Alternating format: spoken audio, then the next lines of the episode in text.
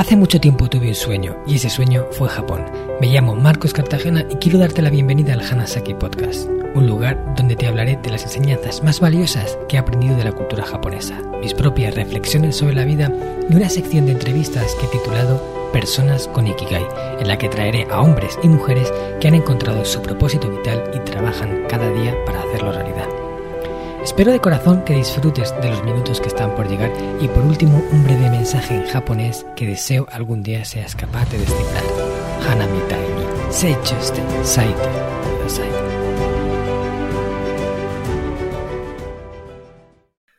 Hola mis apreciados oyentes del Hanasaki Podcast Creciendo con Japón. Saikin atarashi gengo o naratte imasu ka? Te he preguntado en japonés que si últimamente estás aprendiendo un nuevo idioma. Si es así, este episodio del podcast te interesa porque en breves momentos vamos a hablar con Esther Martínez, fundadora del proyecto Inglés Forever, a través del cual enseña a miles de personas, literalmente hablando, a aprender inglés con un método diferente que ella misma ha creado.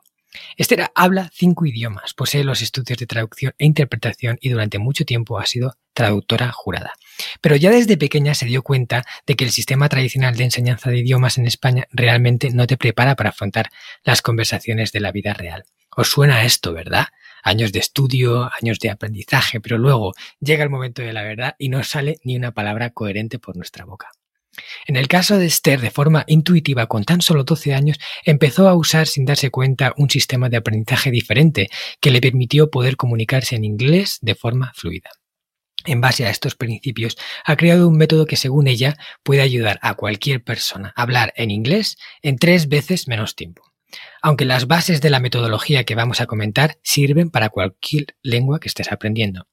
En la actualidad, tanto a través de sus dos academias físicas como su programa online, miles de personas han aprendido inglés haciendo uso de este novedoso método que cuenta con más de 20 instructores certificados que apoyan a sus alumnos.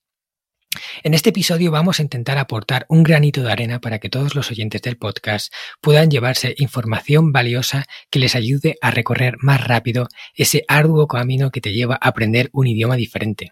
Además, en este caso, sé bien de qué se trata, no solo para aprender inglés, sino también para poder aprender el japonés. Tuve que invertir tantas horas que ahora no soy capaz ni de recordarlo. Eh, siempre me viene a la cabeza aquel primer, momento en el que aparecí por Japón. Ya llevaba estudiando japonés algo más de dos años y medio en España, tanto en una academia como con una profesora particular, y llegué confiado como si yo fuera a aparecer por Japón y ya casi empezar a hablar. Y no se me olvidará nunca ese primer momento en el que entré en un restaurante, cuando llevaba ahí tres o cuatro días, fui a pedir la cuenta y la conversación más básica que haya practicado tantas veces en la escuela no me salió literalmente nada. O sea, es que no pude hablar, me quedé bloqueado absolutamente. Tuve que coger mi diccionario electrónico y empezar ahí a teclear eh, las palabras para poder comunicarme con el caponero. Fue muy frustrante, de verdad, muy frustrante haber estado invirtiendo tanto tiempo y llegar a ese momento y no ser capaz de comunicarme, que es lo principal en un idioma. ¿no? Y, bueno, eh, al final, después de estar allí practicando y hablando inglés, digo inglés, japonés, todo lo que pude y más, poco a poco fue saliendo todo eso que llevaba dentro y un poco creo que por ahí van a ir los tiros de esta entrevista. Bueno, no me enrollo más contando mis batallitas en Japón porque quiero dar paso a Esther. Cuando la escuchéis lo notaréis, pero se trata de una persona que vive con pasión lo que hace y que se le llena la boca cuando habla de lo que más le gusta, aprender idiomas. Sin duda, encaja perfectamente en la sección de personas con Ikigai porque tiene la gran vocación de aportar su talento para hacer del mundo un lugar mejor para todos. Y además es paisana mía, de la ciudad de Alicante, aquí en España. Muchas gracias Esther por estar aquí hoy con nosotros y bienvenida al Hanasaki Podcast. ¿Qué tal estás? Hola amigo Marcos, muchísimas gracias por invitarme a este espacio al que, bueno, yo soy súper fan de tu podcast y la verdad que es un honor y un orgullo poder ser una de esas ponentes. Siempre estoy de, de oyente y hoy, pues mira, qué cosas, ¿no? ¿Cómo es el universo? Hoy estoy yo de invitada, así que muchísimas gracias, estoy encantada de estar aquí. Nada, el placer es mío, es siempre traer a personas que puedan aportar valor a nuestra audiencia y en tu caso sé bien que así va a ser. Y Esther, eh, ya sabes que todas las entrevistas de personas con Ikigai empiezan con la misma pregunta y es, y aunque ya creo que nos lo imaginamos todos, ¿cuál es tu Ikigai? O sea, ¿cuál es ese propósito de vida que has elegido cumplir, esa misión que te has autoencomendado y que cada día llevas a cabo con energía? Pues eh, mira, Marcos, mi Ikigai eh, realmente ha cambiado. Yo sabes que he ido a muchas conferencias tuyas y tú siempre dices que el Ikigai puede ser, no puede, puede, ser que lo encuentres mañana, puede ser que lo encuentres dentro de unos años o puede ser que creas que lo has encontrado y de repente cambie. Ese fue un poco mi caso porque yo me he dedicado a la aviación durante más de, 12 años, estaba en el aeropuerto de Alicante Elche y pensaba que ese era mi Ikigai, era ayudar a, a esas personas a poder volar con tranquilidad, con seguridad, con confianza pero realmente, durante un tiempo, realmente se fue mi Ikigai, pero también fue el escenario que me permitió descubrir el que hoy puedo decir que es mi Ikigai, que no es más que ayudar a muchas personas a romper esos límites en la comunicación, precisamente hacer frente a esas palabras que tanto me resuenan, que tanto escucho y que tú has nombrado en mi presentación, hacer frente a esos bloqueos, a esas frustraciones, a esa desmotivación a la hora de aprender idiomas, además soy una persona, como ya sabes, que me encanta hablar y yo siempre, algo que he tenido innato que decía, ¿por qué sé tantos idiomas? Muy fácil, porque me encanta hablar. Yo diría que mi kigai es hablar también, ¿no?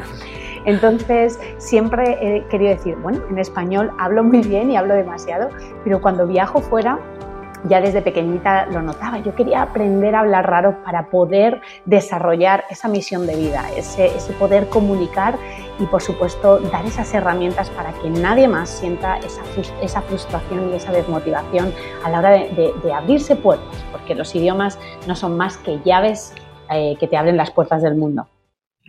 Totalmente de acuerdo. Y eso va enlazado con la siguiente pregunta que te quiero hacer y es ¿por qué nos cuesta tanto, según tu opinión, aprender idiomas a las personas una vez somos adultos? Porque cuando somos niños es increíble lo rápido que aprendemos y, sin esfuerzo, sin tener que estudiar. Pero luego una vez ya nos hemos hecho adultos, parece que la mente eh, cambia un poco y, tenemos que invertir un montón de horas en estudiar y el aprendizaje parece que tarda en llegar, ¿no? Como que es una cosa que va muy lenta. Y hay gente que de verdad ha desistido de ello. O sea, ha dicho, mira, yo no puedo con los idiomas, me retiro. Pero según tu opinión, ¿por qué nos cuesta tanto aprender idiomas? Mira, Marcos, esa fue la primera pregunta que yo me hice cuando empecé a desarrollar y a investigar mi propio método. ¿Por qué nos cuesta tanto aprender idiomas? Y mm. es cierto que mm, eh, cuando empecé a, poner en práctica mis primeras investigaciones y tengo la, fortuna de conocer a, gente de muchísimos países, incluso tengo familiares, y yo les preguntaba, ¿por qué en otros países aprendéis inglés fácilmente y aquí en España nos cuesta tanto?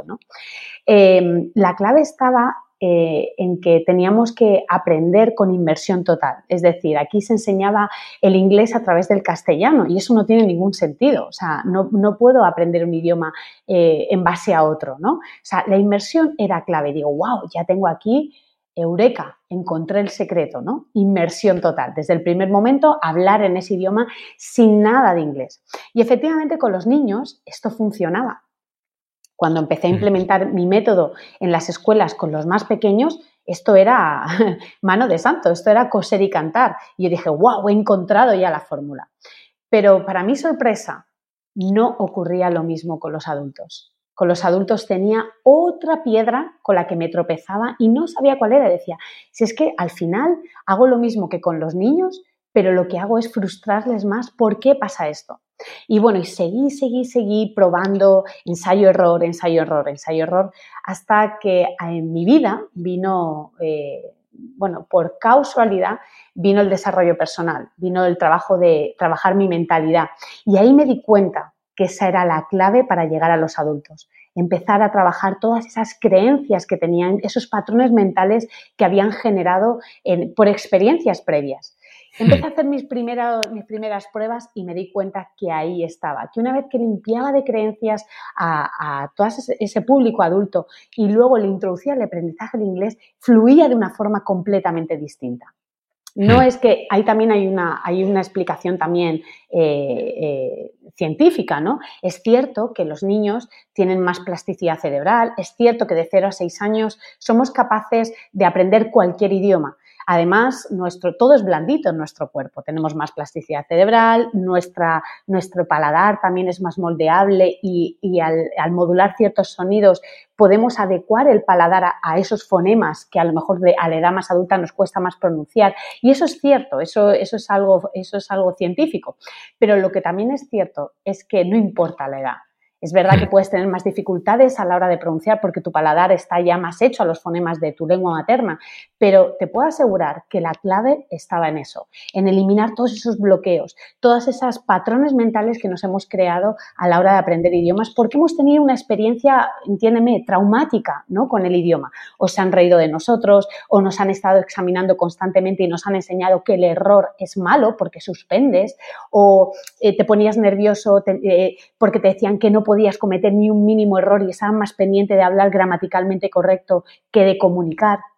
Una vez que conectas con todo eso, limpias tu mente de todas esas creencias, te puedo asegurar que, y ahora creo que tengo un corpus y, un montón de testimonios que así lo pueden demostrar, que realmente esa es la clave para el público adolescente y adulto. Vale, genial. Pues vamos a meternos de lleno con los errores que se cometen a la hora de aprender idiomas, porque mm, ya se está comentando un poco algunas cosas, pero cuéntanos, Esther, eh, ¿qué hacemos mal a la hora de aprender un idioma nuevo? Porque, o sea, en parte, estos errores que cometemos son los que nos separan de aprenderlo o no de aprenderlo.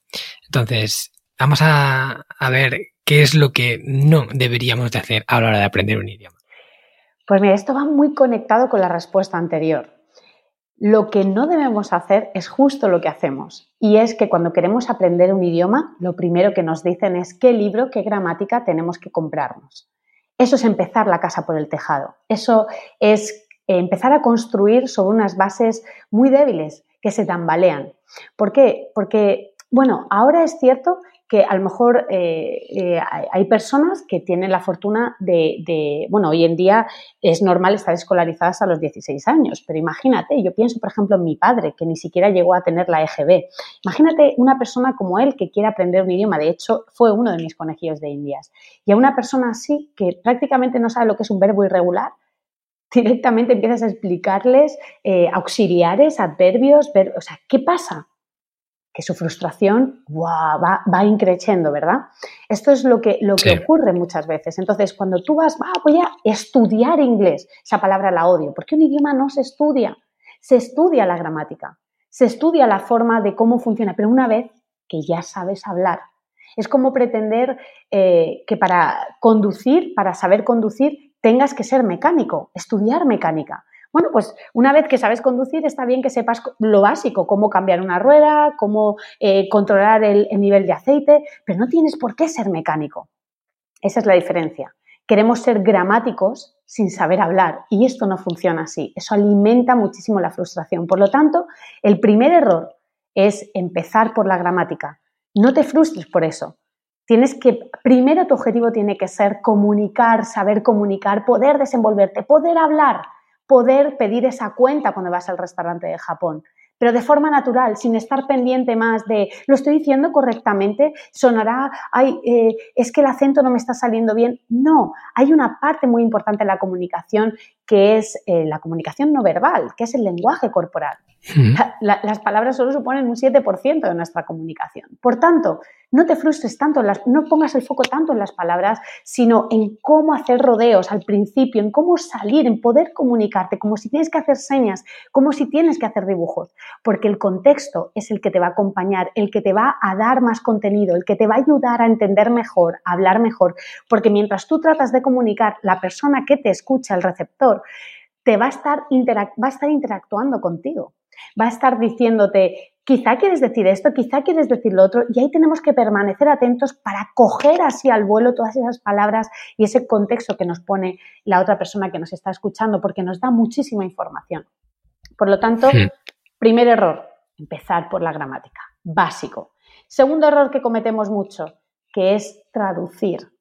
Coger nuestra lengua materna y estar todo el tiempo traduciendo veréis, eh, el, lenguaje no es solamente, como decía, palabras, no es solamente eso, el lenguaje es rico en expresiones, en dichos, en giros, en cultura. Y hay muchas cosas que en español se dicen de una forma y si las traduces de forma literal no tiene ningún sentido en el otro idioma.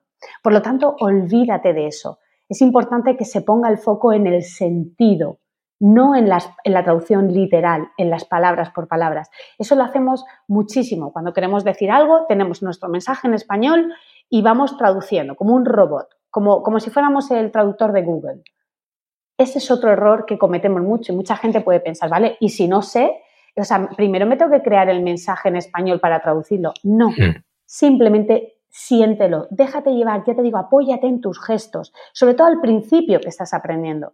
Ahora hablaremos sobre eso, pero hmm. es el, referente es cómo lo hacen los niños. Quizá tú no te acuerdes ya cómo aprendiste cuando eras bebé, pero esa es la forma. Los bebés no lo saben decir todo. Cuando dicen una palabra, cuando quieren decir algo y no lo saben, ¿qué hacen?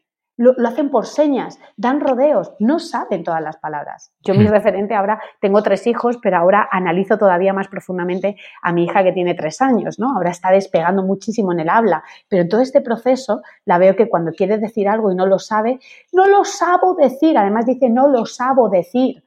No lo sabo decir. Bueno, hija, pues no sé, dime de qué color es, eh, qué es lo que quieres, es bueno, es malo, es no sé qué. Le, trato de, guiar para adivinar, juego a las adivinanzas con ella, porque eso, no lo sabe. Si de pequeños no lo permitimos, ¿por qué de mayores no?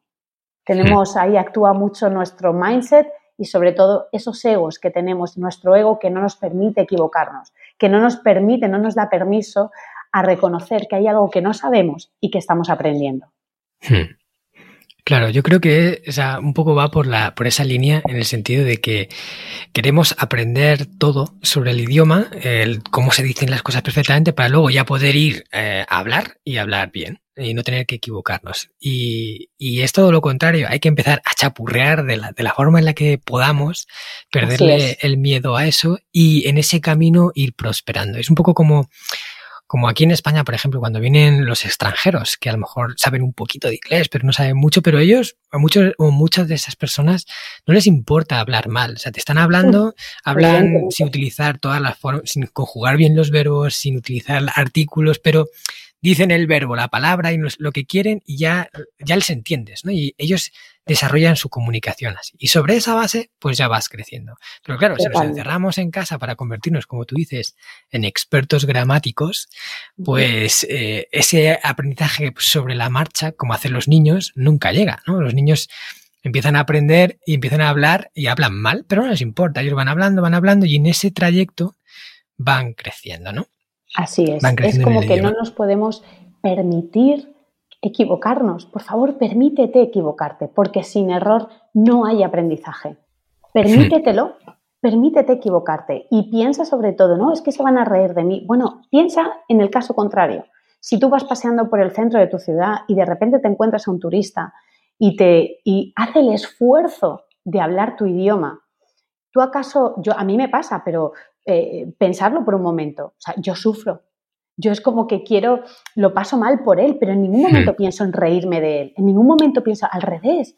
Digo, wow, qué esfuerzo que está haciendo esta persona, ¿no? Y, está, está, y quiero ayudarle a entenderle y a explicarme bien para que él me entienda. Pues eso que a ti te ocurre con un extranjero, a ellos le ocurren contigo. Por muchos mitos que hayan dicho, que muchas personas, no, es que de mí se rieron, es que no sé qué, bueno, pues hay de todo en la viña del Señor, como se dice, ¿no?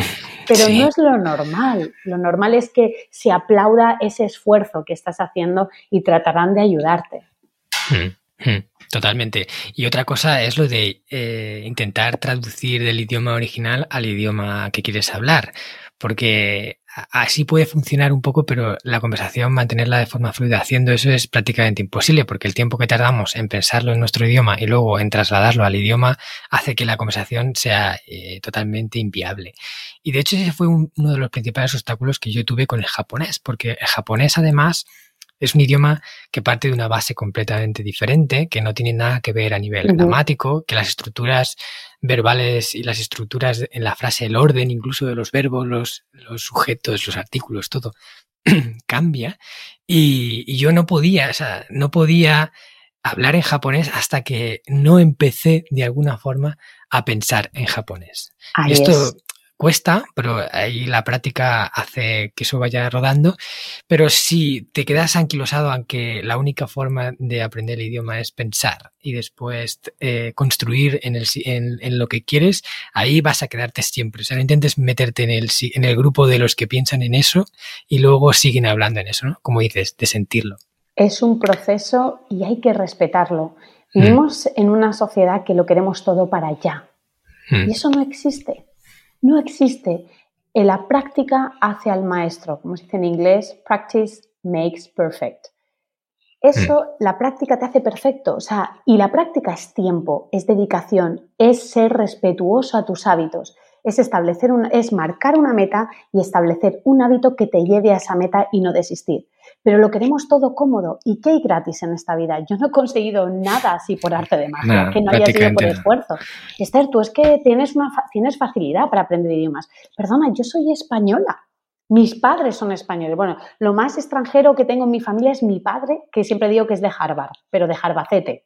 Eso es lo más extranjero que, tengo yo en mi familia. Entonces, eh, además vengo de una familia humilde, no entiendo, no entiendo el éxito en ninguno de sus, eh, ninguna de sus, de sus versiones sin esfuerzo lo queremos todo gratis. Estoy tratando de investigar, igual que hice lo del método, en esa pastillita mágica que te la tomas y hablas cualquier idioma. Estoy en ello, ¿vale? Porque es que creo que en ese momento voy a ser la, persona más millonaria del planeta.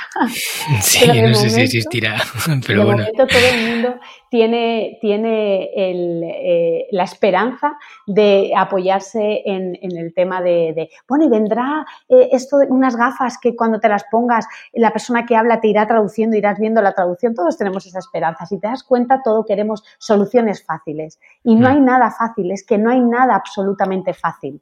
Hay mm. que aplicar, sobre todo, hábito, hábito, hábito, hábito, hábito y no desistir. Y practice makes perfect. Mm. Esa es la cuestión. Sí, totalmente de acuerdo.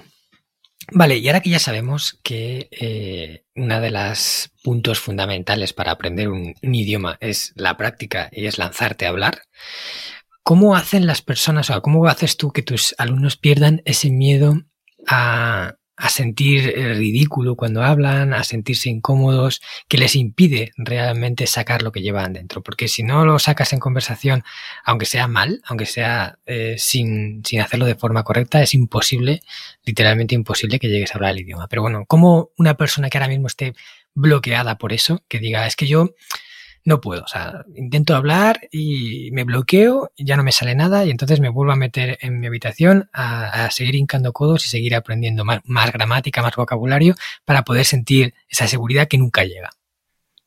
Pues eh, gira en torno a lo mismo en el tema del mindset, la mentalidad. Por eso trabajamos esa parte, ¿no? A detectar esos bloqueos, esos miedos, esas vergüenzas. ¿Qué es lo que te hace sentir vergüenza? Detectar ese momento que te generó ese patrón mental. ¿Por qué sientes vergüenza? ¿Cuál fue ese momento en la primera vez que sentiste esa vergüenza a la hora de hablar un idioma? Y a partir de ahí, tener muy claro y tomar conciencia de que eso es tu realidad, pero que no es la realidad realmente. Te ocurrió a ti, sentiste esa emoción que te bloqueó. Entonces tú eliges romper con eso y empezar desde cero limpio o seguir alimentando ese, pensamiento eh, y, no avanzar. Nosotros, ¿cómo sacamos a Porque esto obviamente es nuestro principal enemigo, la vergüenza y el miedo al error. Cuando entran las personas en nuestro programa, te diría que el 99% sienten vergüenza y miedo al error. Tú a cualquiera le preguntas, eh, ¿Por qué no hablas inglés? Uy, porque me muero de la vergüenza. O en las tutorías que hacemos, que la verdad que son muy numerosas, que les animamos a hablar, a exponerse. No, no, no, no. Algunos se atreven pero con la cámara apagada. O sea, es brutal el freno que pone esa creencia de la vergüenza. Hmm. Entonces, ¿Nosotros qué hacemos? Por supuesto, respetamos que cada uno no obligamos a nadie. Esto es un proceso que al final cala. Hay personas a las que le cala a la semana, hay personas a las que le cala a los dos meses y hay personas que les ha calado al año. La semana pasada, sin ir más lejos, tuve un alumno que, bueno, pues que empezó nuestro programa justo hace un año, porque el 25 de mayo del 2020 fue el primer lanzamiento de Inglés Forever y va a hacer un año que está con nosotros. Y fue justo la semana pasada cuando intervino y dijo, Esther, gracias, gracias, por fin he entendido ¿para qué sirven estas clases de mentalidad? Un señor de más de 70 años. Imagínate cuando me dijo que gracias a este curso sentía que volvía a nacer, que empezaba de cero. Y ya no solamente en el tema del inglés, sino en su vida en general cómo sus pensamientos, cómo sus patrones mentales le habían frenado a muchas cosas en la vida. Y sentía un renacer a los más de 70 años. Imagínate a mí cómo se me puso la piel cuando, cuando me dijo eso, ¿no? Entonces, ¿Cómo les hacemos? Respetándoles, no forzamos a nadie, simplemente ellos nos ven, nos ven, somos ejemplo, mi equipo y yo somos ejemplo. Y la gente al final no tiene ningún sentido decir, haz lo que te diga, pero no lo que yo haga. No, no, yo hago lo que te digo que debes de hacer, soy ejemplo. Y al final las personas por imitación acaban haciéndolo. Nosotros en todas las semanas les proponemos un challenge, un reto, ¿no? Y tenemos una comunidad privada en Facebook en la que solo están los alumnos de English Forever y ahí les decimos, esta semana queremos, yo qué sé, si hemos hablado de la semana del supermarket, la semana de, ir de compras al supermercado, les decimos que se graben un vídeo comprando. Y sí, y, mucha gente dice, ¿cómo me voy a grabar un vídeo yo paseando por Mercadona y tal y no sé qué? Es que esa es la forma.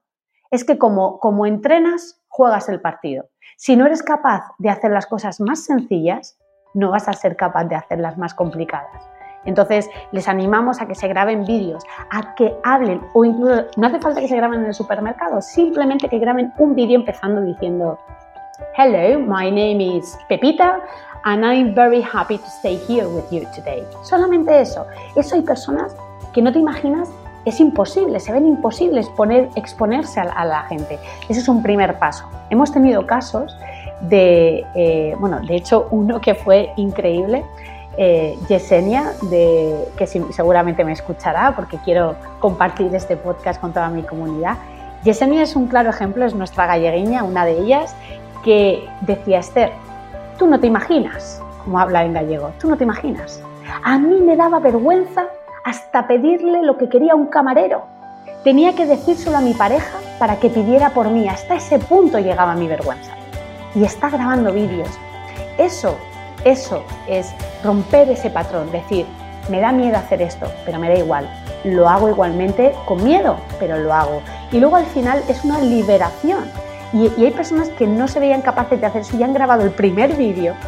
Y es que ha sido Angeli igual. Angeli decía, otra alumna que tenemos, que además conoces, Angeli, pues Angeli pues Angeli le daba vergüenza grabar vídeos. Bueno, empezó a grabar vídeos y tú no sabes, todas las semanas nos está mandando su reto, pero no ha parado en un año. Todas las semanas tenemos su vídeo. Y es increíble. Y dices, a lo mejor no me vas a creer, pero yo nunca hubiera, me hubiera visto capaz de hacer esto. Pues de eso va. Y esas personas que están rompiendo y haciendo frente a esas creencias, a esos patrones mentales, son las que sin duda están despegando a pasos agigantados en el aprendizaje del inglés. Porque si se atreven a hacerlo de una forma, lo van a hacer siempre. Y esa es la forma de decirle a tu mente, hey, que tú no me controlas, que podrás decirme lo que quieras, que he estado secuestrado por ti toda mi vida, pero a partir de ahora las riendas las llevo yo. Hmm. Claro, es eh, muchas veces intentamos aprender el idioma empezando por, por, el tejado, como tú dices, y con estas creencias que nos impiden hablar el idioma, por mucha gramática que aprendamos, es imposible que lo podamos llegar a desarrollar. Entonces, en tu caso, entiendo que uno de los puntos fundamentales del método es trabajar el mindset para, eh, digamos, crear una estructura de creencias y de mentalidad que te permita aprender el idioma. Porque con eso hay ese bloqueo ahí, para empezar, ya directamente es imposible. Por mucha gramática y vocabulario, incluso práctica que hagas, no puedes. Y luego también el hecho de que eh, aprendas el idioma en comunidad, quiere decir, con un grupo de personas que empieces a ver cómo otros se sueltan y cómo tú vas pudiendo hacer cada vez mejor y, te vas inspirando en lo que otros hacen para tú también soltarte. Que de hecho ese es uno de los puntos clave que, por ejemplo, también en el programa Reinvención Hanajin que yo llevo, que llevo un grupo de personas para que integren el sistema Hanasaki en su vida, uno de los puntos fundamentales es que sea una comunidad de personas porque viendo lo que otros hacen, tú te inspiras también a hacer y llegas mucho más lejos de lo que podrías hacer por separado. Que además, de hecho, Angeli, la chica que has hablado, eh, está en mi programa Reinvención Hanajin y es increíble la energía que tiene esa chica para superarse y para estar constantemente batiendo sus límites. Y no me extraña lo del vídeo porque además yo he visto uno de sus vídeos de inglés que nos compartió y, y, es que, oye, da igual que no hables perfecto, lo importante es, que hables, ¿no? Y ahí pues tenemos el punto. No sabía inglés. Ella, como siempre dice, yo sabía francés y no veas cómo habla inglés. ¿eh? En menos de un año ya empezó a despegar. Y lo que mm. decías de, de la comunidad es una de las cosas que más orgullosa me siento de English Forever. Esa familia, esa comunidad. Yo soy una persona que uno de mis valores es la familia. Y allá donde voy traslado ese principio, allá donde voy, sea en mi grupo de amigos, sea en mi empresa, sea en mi equipo y en este caso en English Forever. Estoy feliz. Es algo de lo que me siento tremendamente orgullosa, que al final ellos me han seguido, el, mérito es de ellos, pero me siento tan orgullosa de que se ayuden los unos a los otros. Recuerdo perfectamente al principio, los primeros que, que empezaron con nuestro curso en English Forever, decían, bueno, ¿y dónde están los profesores para corregirme? Yo siempre digo, si entras en English Forever es porque quieres hacer las cosas distintas. ¿Qué pasa? Que la mayoría de personas te dicen, yo quiero hacerlo distinto, yo estoy harto de aprender mal, de que el inglés enseña mal, de que no sé qué, estoy harto de esto, quiero hacer las cosas distintas. Pero lo cierto es que cuando entran en el programa y en el programa y ven que es realmente distinto, empiezan las inseguridades, empiezan los miedos, empiezan a preguntar que dónde están los ejercicios, que dónde están los exámenes, que dónde están los profesores que te van a corregir. Eso no es hacer las cosas distintas. Entonces, al principio, a muchas personas les cuesta entender esto. Pero una vez que lo han superado, había muchas personas al principio que decían, bueno, y tenemos un club de speaking ilimitado, pero el speaking es entre la comunidad, entre ellos quedan. Y tú dices, oye, y, a mí me va a corregir un alumno que está al mismo nivel que yo. Es que recuerda, no se trata de corregir, se trata de practicar. Yo les damos las herramientas, les damos las estructuras para que no hagan otra cosa que repetirlas en parejas. Ahí no necesitan a ningún profesor. Y por experiencia, además lo hemos hecho, hacer mm. eso con un profesor, cuando se han puesto dos personas a hablar en el momento que entra el profesor, se callan. Sin embargo, cuando quedan entre ellos, fluyen nuestro muro de Facebook del club privado está lleno de agradecimientos entre ellos. Gracias a Pepito, a Juanita por haberme eh, apoyado esta semana. Se apoyan entre ellos. Cuando alguien está que decae, ¡wow! Van todos en masa a por ellos.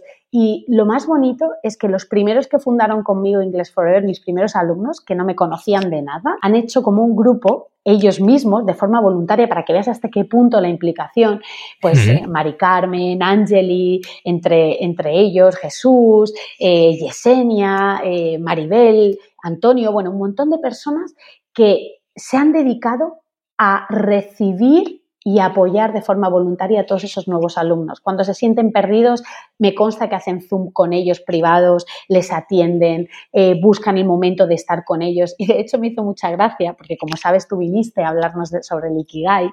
Y una de ellas, Mari Carmen, me dijo, porque le dije, Mari Carmen, de verdad, te estoy muy agradecida por todo lo que estás haciendo. Eh, de verdad, pero no quiero que te agobies, porque a veces en los lanzamientos a lo mejor entran mil personas de golpe, ¿no? Y ellos se sienten desbordados, porque todos tiran de ellos, además. De mi equipo también, por supuesto, pero parece que los alumnos como el que les dan más credibilidad. Y le dije, Mari Carmen, de verdad, si es que me sabe mal, no es necesario que, dice Esther, ¿y si te dijera que he encontrado mi Kigai? Y me dejó muerta. Digo, esto lo tendría que escuchar Marcos. Dice, si te dijera que he encontrado mi Kigai, y la comunidad ahora mismo te diría que es uno de los regalos más preciados que tengo en Inglés Forever. Sí, pues ya lo sabéis, todos los oyentes, es fundamental para aprender un idioma que no lo hagáis solos, en solitario, dentro de, vuestro, de vuestra casa, de vuestra habitación, aprendiendo el idioma únicamente, sino que ya sea a través de un programa como English Forever o a través vuestra construir esa comunidad, ese grupo de personas con la cual vais a ir hablando, interactuando, porque si no va a ser muy complicado que lleguéis a poder hablar ese idioma con fluidez.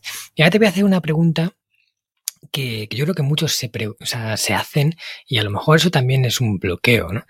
Y, incluso yo también me lo llego a preguntar. Y es el hecho de si un idioma se puede llegar a aprender, o sea, podemos llegar a aprender un idioma de forma fluida sin estar en, el, en un país en el que se hable ese idioma viviendo una temporada. O sea, estando allí, porque claro, al final cuando te vas a, por ejemplo, te vas a Londres o te vas a, a un país donde se habla inglés, o en mi caso me fui a Japón, las oportunidades de hablar el idioma se multiplican por 20 o por mucho más, porque en cualquier lado puedes practicar con alguien que es nativo y que va, con el que vas a poder hablar.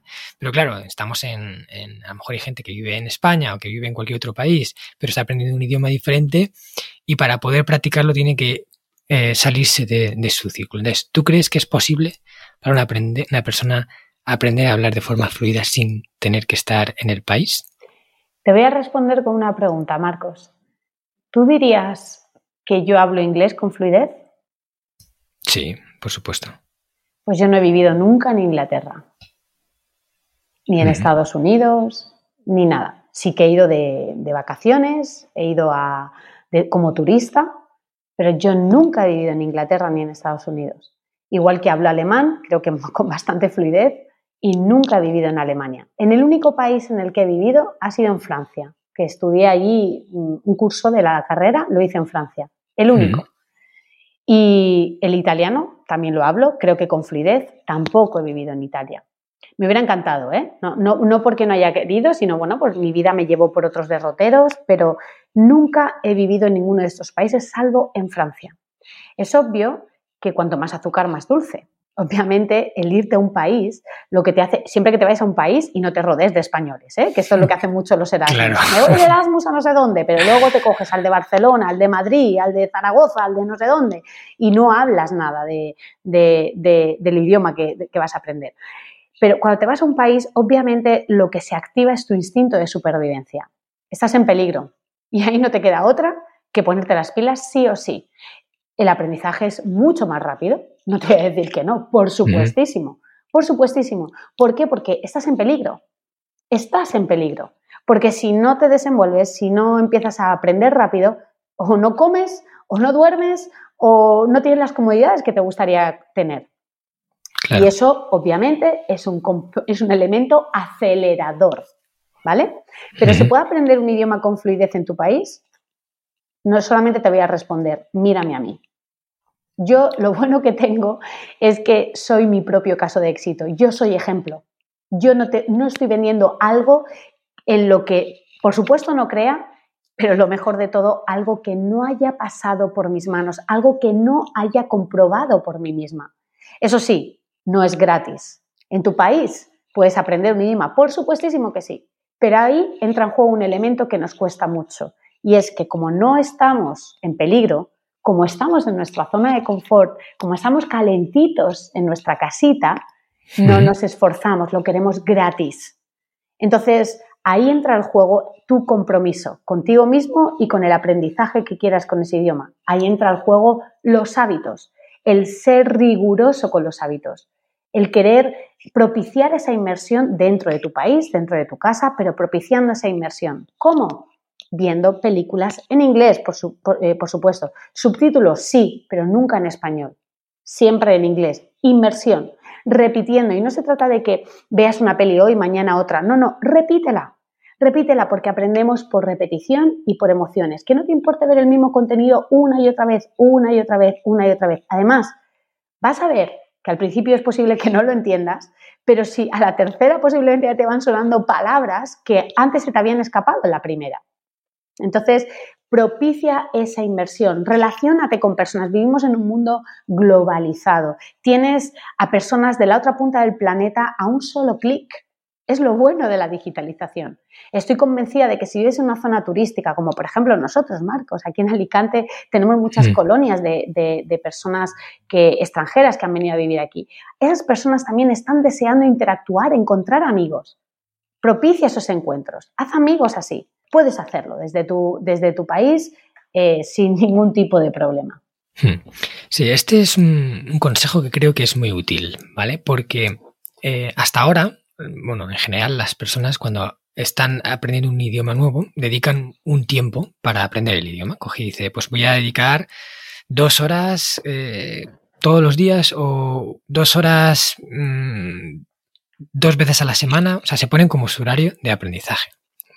Y durante ese tiempo hacen inversión en el idioma, estudian, aprenden vocabulario, intentan practicar, a lo mejor tienen una sesión. Pero luego vuelves a la normalidad de tu día a día y nada tiene que ver con el inglés o con el idioma que estés aprendiendo. Y, lo que tú estás proponiendo es construye en tu día a día eh, esas situaciones que se conviertan en normales, pero que te lleven a aprender eh, de forma constante un idioma nuevo. ¿Vale? Así es. Así es. Además, eh, yo fíjate, lo has dicho en mi presentación, de forma inconsciente, cuando yo era pequeña, ya estaba creando esa, estaba construyendo las bases de mi método, ¿no? Yo ya lo hacía de forma inconsciente. Yo ya, eh, había días que a mí misma yo me hablaba en inglés. Eh, cuando era pequeña obviamente no había móviles, pero recuerdo el primer móvil que tuve, me lo puse en inglés. Me lo puse con la configuración en inglés. Cuando aprendí alemán, me lo puse en alemán. De hecho, en mi coche, por ejemplo, el GPS lo tengo en alemán yo propiciaba todas esas cosas y me enfrentaba a ellas cada día. Es eh, estar constantemente retándote, constantemente propiciando esa inmersión. Y es incómodo, claro que lo es. Tu cerebro te está diciendo, pero ¿y por qué te haces eso pudiendo tenerlo en español? Si tienes la posibilidad de hacerlo en español, ¿tú quieres o no quieres aprender inglés o el idioma que quieras? Eh, propícialo. Tienes que estar ahí.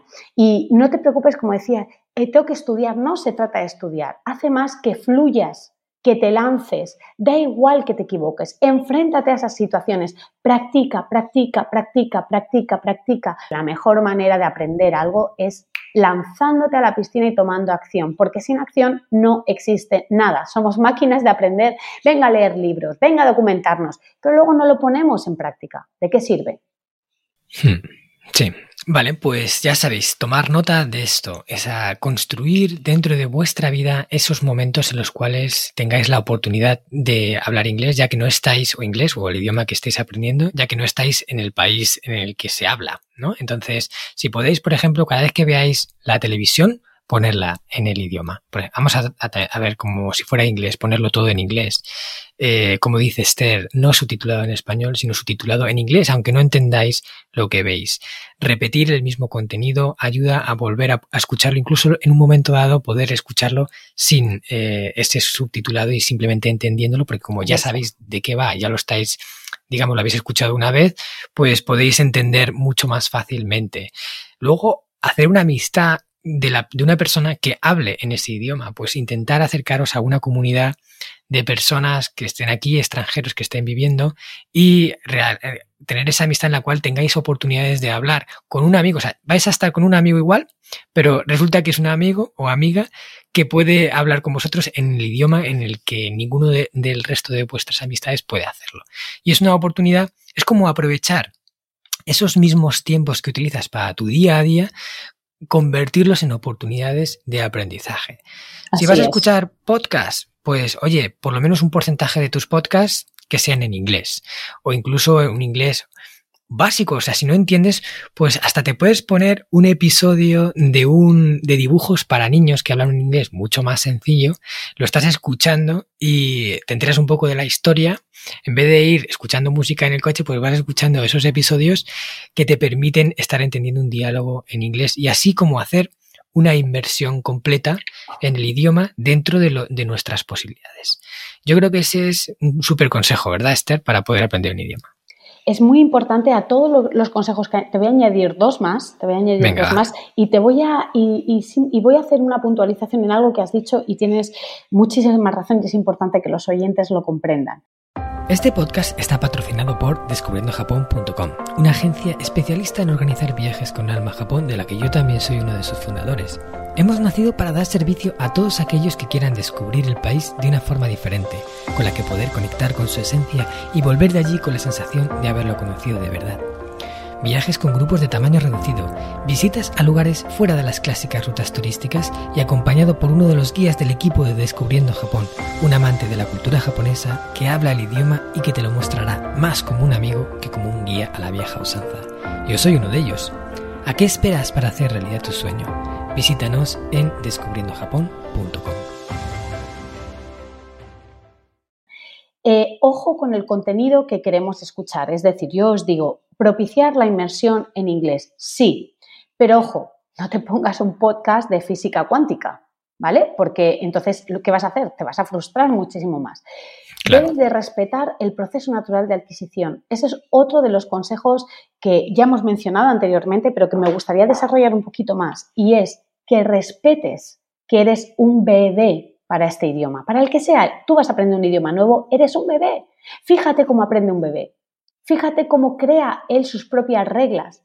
Como si de comer es comido, de beber es bebido, de romper es rompido. O sea, y no pasa nada porque se equivoque. Permítete entender en qué punto del aprendizaje estás. El proceso natural de adquisición de un idioma cuando somos bebés y cuando aprendemos cualquier idioma, tengamos la edad que tengamos, pasa por primero escuchar, no entiendo nada, simplemente escucho, veo, eh, trato de descifrar el mensaje a través del body language, del lenguaje corporal, del tono, mm, del tono del mensaje eso es lo que me ayuda a descifrar el mensaje. A base de repetición soy capaz de entender. Ya con los ojos cerrados quizá yo ya podría entender el mensaje sin ver y sin interpretar otros factores que forman parte de la comunicación. Y en tercer lugar es hablar. No, y, y, luego ya por último, por supuesto, la gramática, leer y escribir. Pero si coges la gramática al principio, lo estás haciendo mal. Lo estás haciendo mal. Y si estás en la fase de escuchar todavía, no te preocupes porque no entiendas, es un proceso. Eso sí, si lo dejas de hacer, lo interrumpes y siempre te tocará volver a empezar. Esto no es que conforme pase el tiempo así por obra de magia, ay, ya han pasado tres meses, ya seré capaz de entender. Serás capaz si has seguido escuchando todos los días. Si no, has interrumpido el proceso. Por lo tanto, ya que ese es el proceso natural de adquisición y eres un bebé, empieza a consumir material para niños. Es como si a un niño le pusieras un documental de, como decía, de, física cuántica. Pues no, no habla su idioma, no habla, todavía no está en ese registro. Llegará, pero todavía no está ahí. Como decías, dibujos animados, las películas de Disney, eh, ahora que con, el canal este con Clan, o bueno, ahora mismo con las Smart TV puedes acceder a cualquier tipo de contenido en inglés. Empieza a consumir contenido en inglés para niños y repítelo varias veces puedes ver incluso si no me gustan los dibujos, eso es demasiado infantil para mí. Pues, por ejemplo, ver películas que ya has visto en español y que ya sabes el argumento, ya sabes qué va a pasar, ya más o menos sabes los diálogos. Ahora míralas en inglés. Hmm. Y repítelas. Tú ya sabes de qué va la película. Ahora lo estás viendo en otro idioma. Vas asociando. Aprende por asociación, no por traducción por asociación. Invéntate historias. Cuantas más descabelladas, mejor. Tenemos una, una teacher que es nuestra, es una de las teachers que mejor explica la gramática cuando llega ese momento. ¿Y por qué la gente la entiende? Porque cuenta historias. Ella para aprender se contaba historias. Por ejemplo, para explicar por qué hay verbos que necesitan un auxiliar en inglés, pues explica, pues mira, hay verbos que son fuertes y que se valen por sí mismos, pero hay otros que es que no, no, no, no son fuertes, son debiluchos y necesitan a otro que les y le dice, eh, colega, ¿me acompañas aquí a hacerme negativo porque yo solo no puedo? Ese tipo de historias y de asociaciones ayudan mucho a comprender.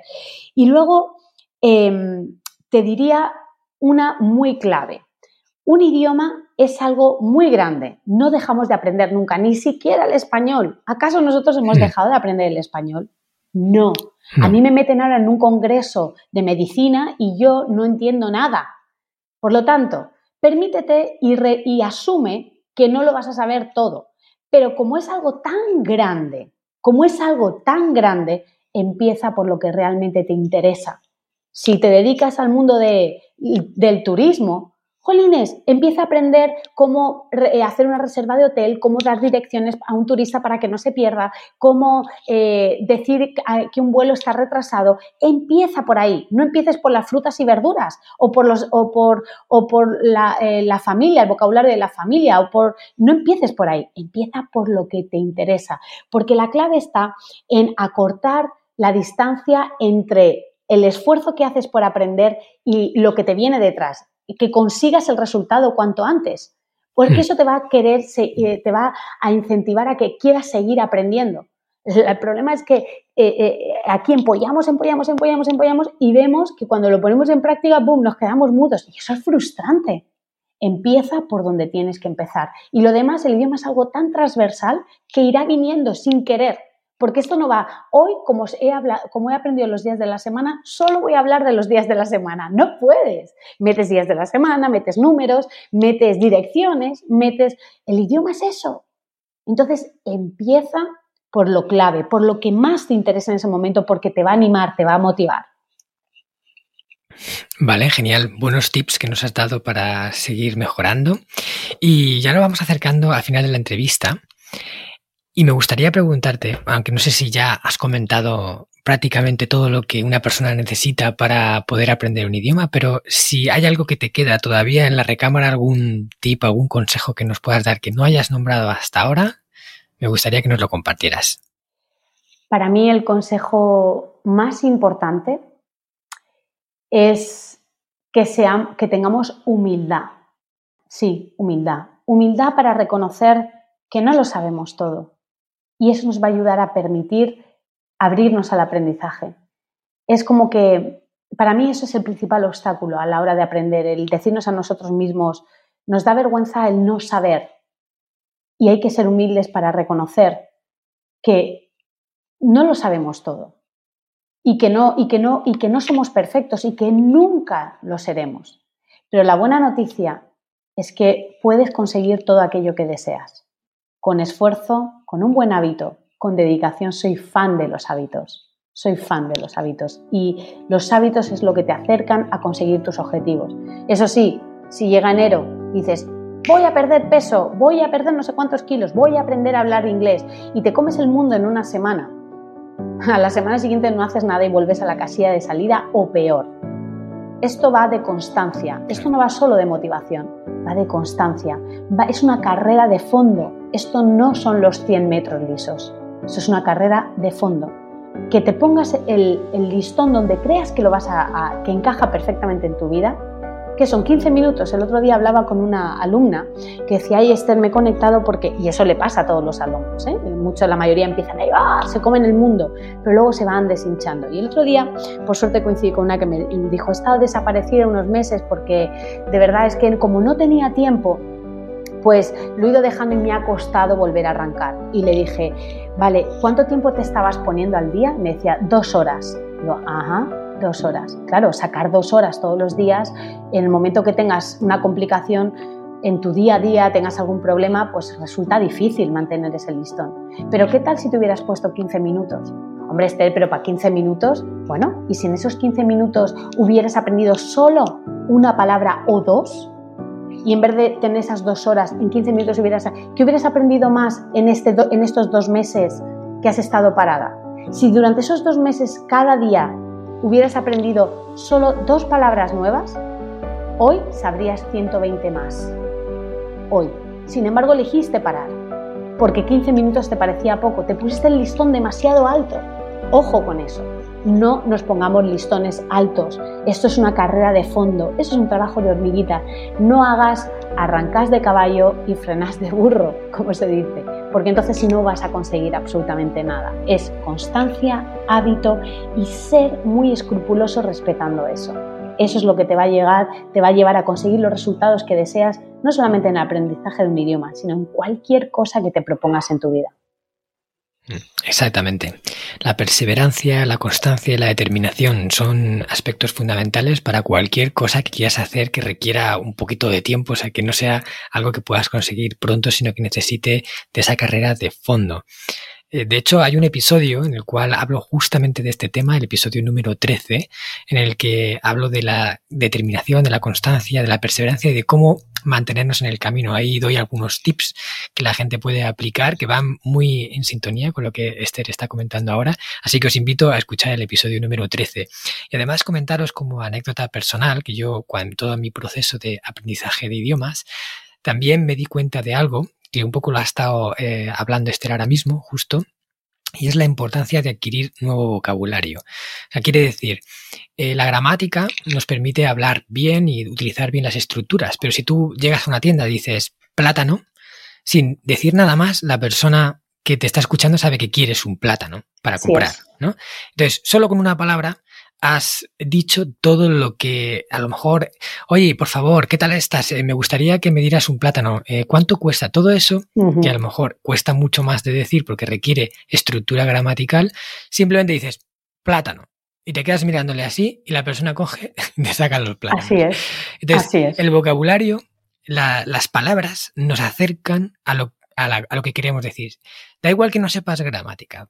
Si no sabes decir la palabra plátano, es imposible que, la persona entienda que quieres un, Así es. Dices pera, y te da pera, no, no eh, similar, pera similar, no, no, tiene banana, ¿vale?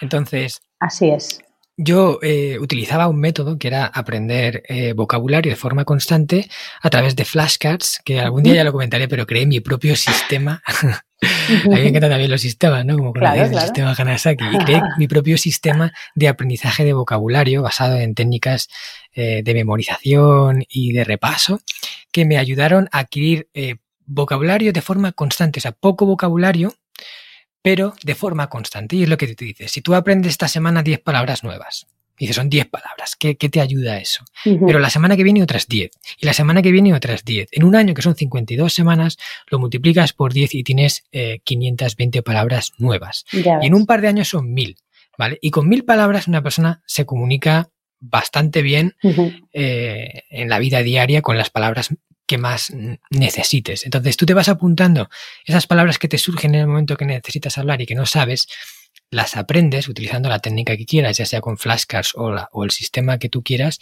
y solo sabiendo esa palabra ya puedes acceder a todo lo que esa palabra envuelve.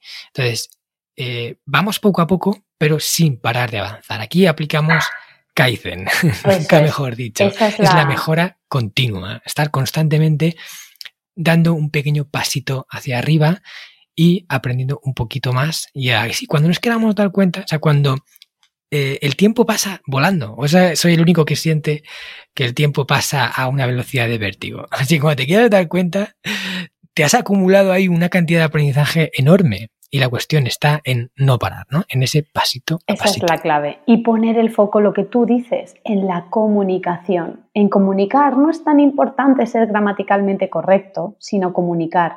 Luego la gramática, todo eso es la consecuencia, pero primero empieza a hablar. Un niño no se preocupa si es gramaticalmente correcto, lo que quiere es hacerse entender.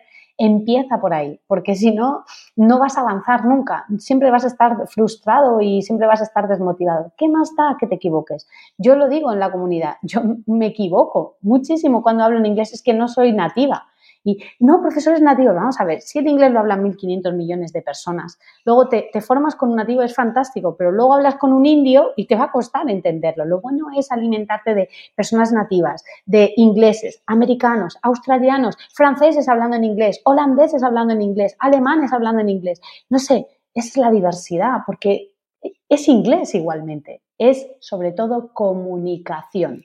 Eso es lo que importa. Vale, genial. Bueno, pues ahora ya sí estamos ya a puntito de llegar a la parte final, pero te quiero hacer una pregunta y esta va más pensada por mí. Hasta ahora toda la he estado haciendo preguntas para la audiencia, pero ahora quiero hacerte una pregunta para mí, pero aún así seguro que hay muchos de nuestros oyentes que están en el mismo caso que yo. Vale, mi situación actual es que yo he aprendido dos idiomas, eh, aparte del español, el inglés y el japonés, y en ambos idiomas tengo un nivel fluido de comunicación y me siento cómodo hablando en el idioma. Pero eh, sé, hay una barrera que me separa de, de realmente poder integrarlo. Es como eh, si no, no llegara a... no, no, me siento nativo, evidentemente, hablando en ninguno de los dos idiomas, y aunque estoy cómodo, por ejemplo, a veces cuando me pongo una, una película no puedo entender el 100% de lo que dicen, o sea, voy entendiendo cosas, pero me pierdo fragmentos porque aunque por mucho que vea vídeos, por mucho que escuche audios, es como si he, llegado a un muro del cual ya no puedo pasar. Y lo intento y lo intento, pero ahí estoy como bloqueado en, ese punto en el cual no llego a, ser, a, a, sentir el idioma 100%. Y no sé si eso para mí es posible o no, pero si fuera posible, ¿tú qué me recomendarías para que pudiera romper esa barrera? Lo primero, deshacerte de ese pensamiento ya. ¿Por qué? Hmm. Porque cada vez que ves esa película, inconscientemente te estás diciendo, estoy en ese muro, en el momento en el que pase un, un, diálogo en el que ya no captes, ese pensamiento te viene a la cabeza. Y ya estás prestándole más atención a eso, a decir, ya estoy otra vez con la roca, ya estoy y hasta que no te liberas de ella no vas a abrirte otra vez. Entonces, lo primero, olvidarte de ese pensamiento y no darle ya más importancia. Hmm. Porque eh, eso es lo que realmente nos frena, es que es la clave de todo, ¿vale? Sé que es muy fácil de decirlo, es complicado ¿eh? ponerlo en práctica, porque cuando la mente nos secuestra, yo soy la primera, ¿eh? que yo, yo, no soy, yo no estoy todavía, no he llegado al, plano de, Buda, ojalá, ¿sabes? De tener esa, esa capacidad de, de, control total de mi mente, ojalá, pero no estoy ahí. A mí también tengo mis frustraciones, tengo mis rocas y tengo mis, mis patrones que lucho cada día contra ellos. Pero lo primero, deshacerte de eso. Lo segundo, permitirte, como decía antes, que no eres perfecto y que estás en el camino. ¿Acaso a mí me pasa? El otro día estaba viendo una peli y no entendía en castellano qué, estaban diciendo y era en español. O sea, a veces ocurre eso. Por supuesto, en un idioma que no es el nuestro, pues va a ocurrir con más frecuencia. Pero te animo a que vuelvas a darle para atrás a la película y vuelvas a ponértelo. Y otra vez, para atrás. Es tedioso, sí, pero volvemos a lo mismo. Es el esfuerzo. Si de verdad quieres educar a tu mente y quieres incorporar más palabras, hazlo. Y no solamente es aprender, es poner en práctica. Eso también lo he hecho yo con el, con el español. Yo cuando iba a la universidad, yo estudiaba traducción e interpretación y teníamos que alimentar mucho nuestro vocabulario en español. ¿Para qué? Porque como intérpretes, un intérprete tiene que tener una cantidad, bueno, ingente de palabras y de terminología y de sinónimos para que el discurso sea claro, para poder comunicar bien, para que hacernos entender a, la persona que nos está escuchando, en fin. Y yo recuerdo que había muchas palabras que me costaba aprender. ¿Qué hacía? Las ponía en práctica. Me acuerdo que en una época mi madre me decía, Jamia, últimamente hablas de un culto, pero es que si no lo hacía así, a mí esas palabras se me olvidaban y eran en español. O sea, hmm. lo mismo, lo mismo pasa con en un idioma cada vez que incorporas una palabra está muy bien. es, un, tip estupendo lo que has dado de las flashcards y todo eso. Pregúntale a Angeli cómo yo uno de los tips que digo es que empapelen su casa deposits para que no aprendan por traducción, sino que si no saben cómo se dice eh, sofá, pues eh, o sillón, armchair, y que pongan el posit ahí pega. Y cada vez que se vayan a sentar, vean el armchair. O sea, no están viendo armchair igual a sillón, sino que ven armchair encima de un archer para que vean esa imagen. Entonces, es. Te puede decir, te puede decir Angeli que de hecho una vez nos mandó un vídeo con su casa empapelada de posits. En la cocina, cupboard, knife, no sé qué, todo eran posits, de colorit, de colorines. Y es una técnica que utilizan la mayoría de personas que están en English Forever, que además nos comparten con fotos y todo. Pero no se trata solo de que lo veas cada día, sino que la practiques. Entonces, cuando llegues a ese momento, no sientas, o sea, el principal, eh, el principal obstáculo de bloqueo es tu propio bloqueo. Primero, hmm. elimina ese pensamiento y decir, bueno, vale, no lo entiendo, pues no pasa nada, volvemos, venga, vuelvo, paso para atrás, paso ese, lo vuelvo a escuchar, ostras, tal. Voy a ponerme los subtítulos, a ver si con subtítulos mejora. Ajá, pues mira, con subtítulos tal. O es más, pues mira, voy a esta palabra que no entiendo. Y, no, y si en un día, si no ves la peli en un día que la ves en cuatro, pues la has visto en cuatro. Pero ¿quieres o no quieres avanzar? Esa es la pregunta. Claro. Esto me, recuerda a una técnica que utilizaba un amigo. Cuando yo, eh, antes de irme a Japón, empecé a conocer a japoneses aquí en España con los que poder practicar el idioma y, ponerme un poquito las pilas. Había un chico que se llamaba Sen, que era japonés, y que él hacía algo que, me parecía o sea, diferente a lo que el resto hacía. ¿no? Él cuando estaba en una clase aprendía algo nuevo, sobre todo un vocabulario nuevo, luego buscaba cualquier excusa para utilizar esa palabra. Así es. Si, por ejemplo, se había aprendido la palabra eh, eficiente, ¿vale? Sí, sí, sí. Eh, luego decía eficiente, eficiente, o sea, en tus conversaciones sacaba la palabra, incluso en contextos que tampoco era el más indicado para decirlo, pero era como que se forzaba a utilizarlo en el día a día. Totalmente. Y, y cogía, o sea, como tú decías, que, que esa palabra que decía, últimamente hablas de un culto porque te esforzabas en utilizar esa palabra, incluso forzando un poco la situación eh, normalmente no usarías eso, pero la usas y de esa forma la vas integrando. pues ese creo que es un, tip súper bueno. ¿eh? Y yo lo he, utilizado, pero mira, ahora me lo, me lo he recordado a mí mismo y lo voy a poner más en práctica. Mi madre me acuerdo que en aquella época me decía, hija mía, últimamente hablas de un culto y era porque decía, mamá, es que tengo que aprenderme todas estas palabras para que luego me salgan natural a la hora de interpretar. Cuando me llega, había una, yo siempre, mm, cuando, eh, en inglés forever, ¿no? Un día, porque hacemos una sesión también que es aprender inglés a través de las pelis y pusimos hmm. un trozo de la peli de En busca de la felicidad. Y hmm. no, en busca de, no, en esta fue Wonder, que me encanta esa peli también. sí, también es muy buena Wonder. Y, y total, que hablaban del precepto de, del día en el colegio y tal, y decían, ¿quién sabe el precepto del día? Y decía una chica, yo, yo lo quiero decir, y decía, ok, en vez de decirle, come on, go ahead, que es lo normal, ¿no? Venga, empieza, dale caña, ¿no? Dijo, give it a shot, give it a shot. Esa palabra, bueno, yo a partir de entonces y además lo hago también para que conecten los alumnos, siempre cada vez que van a, interactuar con nosotros, siempre digo, ok, come on, give it a shot. Y lo pongo en práctica y ya queda, es una expresión completamente distinta que normalmente, que, que para que me salga natural, pues he dejado de utilizar go ahead, come on, let's go, there you go, pues, pues ya, give it a shot. ¿No? Y, siempre la, meto de por medio hasta que ya se ha afianzado esa, esa expresión en mi cabeza y ya estoy lista para incorporar otra. Es que es así. Me parece genial. Y de hecho, mira, eh, quiero decir también un tip eh, que yo aprendí, o sea, que yo utilizo para, para mejorar en el idioma, ya que estamos aquí aportando el máximo valor posible.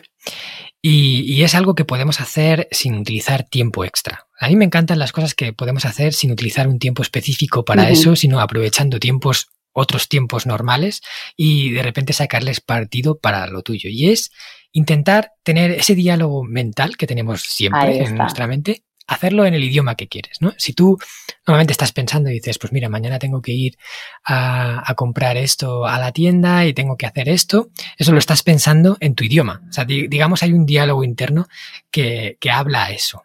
Eh, dentro de tu cabeza hay palabras.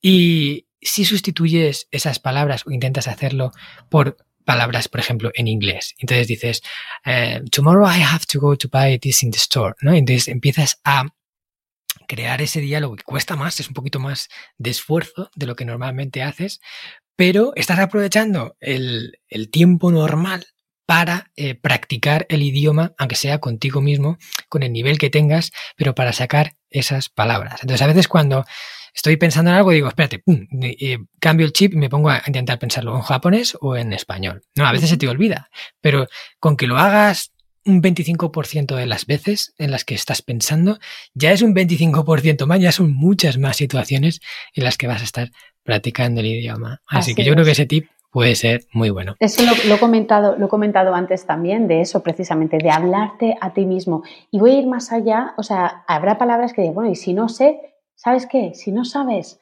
dítelo de forma que mezcles que mezcles. Cuando llegue una palabra que no sepas, si por ejemplo dices que quieres ir al supermercado a comprar, eh, yo que sé, manzanas, plátanos y atún, por ejemplo, y dices, I have to go to the supermarket and I have to buy uh, bananas, apples, y atún en lata. Y lo dices así, lo metes en español. Da igual, dilo. O sea, y yo me hablaba de pequeña, como decía, que inconscientemente ya lo estaba creando. Yo hablaba así, cuando quería hablar en inglés, y yo me pensaba que estaba hablando en inglés. Pero eso me estaba obligando a pronunciar, a adquirir la pronunciación en inglés. Y de hmm. verdad que eso parece una tontería, pero no veas cómo funciona, porque te está metiendo ya el rol, te está metiendo ya en el chip del inglés. Y si no sabes la palabra en inglés, dila en español, con acento en inglés, pero avanza, avanza, avanza y verás como sin darte cuenta, de repente te vienen pensamientos, incluso empezarás hasta a soñar en inglés. Sí, ese es un tip buenísimo también. Yo también lo utilizo y es el sustituir la palabra que no sabes por decirla en español para no bloquearte, porque muchas veces lo que nos pasa es que vamos hablando eh, en inglés, ta, ta, ta, ta, ta, o en el idioma que estemos aprendiendo y llega esa palabra que no sabemos y ahí ¡pam! Hay un bloqueo, nos paramos y no podemos seguir, no podemos continuar. Y lo único que nos separa de continuar es una, una palabra, ya está, lo demás lo sabemos decir, lo que viene después también sabemos decirlo. Entonces, ese bloqueo, ese parón que te va a separar, lo sustituyes incluso en tu diálogo interno o en la conversación por una palabra en inglés. Que me ha gustado el tip que has dicho de meterle incluso la entonación como si la estuvieras, como si, fuera una palabra inglesa, porque eso como que te mete más en el, aunque sea española, te mete más en el rollo del idioma. Pero no dejes que esa palabra te separe de, de, una frase, o sea, que solo un término te separe de todo lo demás que tú sabes que puedes decir. Entonces, la dices en español, la notas mentalmente para aprenderla. O sea, a mí me, me gusta mucho cuando llego a ese bloqueo, anoto esa palabra y, y, la, y la aprendo ¿no? después. De hecho, yo os dejaré en las notas del programa una aplicación que utilizo, que a mí me va de cine, ¿vale? Para aprender vocabulario, que se llama Anki, seguro que tú la conoces eh, también, Esther. Mm, no me sonaba especialmente, ¿no? No, Anki, pues esa es buenísima para aprender vocabulario porque te permite crear tu propio vocabulario, te permite luego repasarlo de forma frecuente. Cada vez que, que lo repasas te, te, lo va recordando con más tiempo, con lo cual cada vez que tú la dices en tu mente, eh, se, se, graba más fuerte, ¿no? Y, entonces cada vez necesitas repetirla menos para poder grabarla y tú vas configurando un poco cuánto de distancia quieres que te la recuerde la siguiente vez. Entonces, hay palabras que aprendes muy fácil del tiro, de, la repites una vez y ya te la sabes porque de alguna forma se integran en ti y otras que nos cuestan mucho y de esa forma podemos separar unas palabras de otras.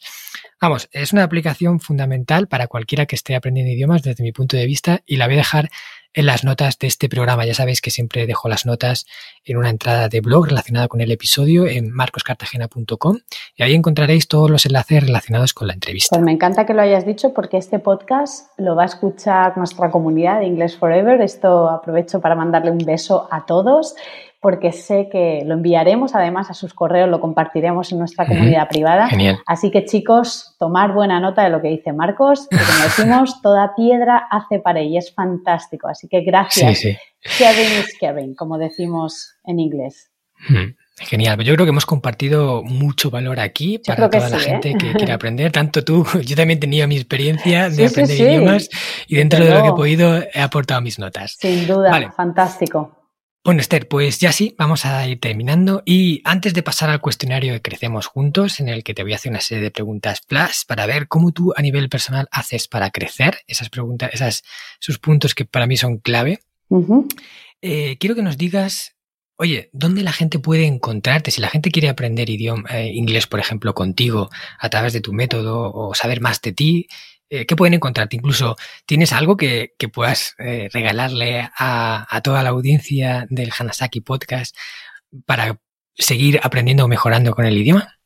Bueno, pues nosotros estamos tanto en el ámbito presencial como en el ámbito online. Si vives en Elche, pues obviamente aquí tienes a tu disposición dos escuelas presenciales y si no, no pasa nada. Nosotros vamos a cualquier rincón del mundo y ahora podemos decirlo con la boca bien abierta, que estamos en todos los rincones del mundo, a través de nuestro programa English Forever. En English Forever eh, es un programa 100% online y nos pueden encontrar en www.englishforever.com. Ahora mismo eh, hemos cerrado las puertas de nuestro último lanzamiento, pero por supuesto os animo a todos los oyentes de, de Hanasaki Podcast para eh, que, bueno, que os inscribáis en una lista que tenemos VIP para informaros del próximo curso gratuito que lanzaremos en los próximos meses. Ahora mismo no puedo, no sé exactamente qué fecha, ahora sí que es verdad que hemos cerrado porque estamos en, vamos, en pleno, en pleno foco con todas las personas, se han unido más de mil personas en este último lanzamiento y estamos ahí con todo el foco con ellos, eh, ayudándoles ¿no? a propulsarse. Pero en poquito tiempo seguramente volveremos a abrir, así que os invito a que os inscribáis y, recibiréis toda una semana gratuita que llamamos la Semana del Inglés, donde daremos tips muy valiosos como estos y muchos más.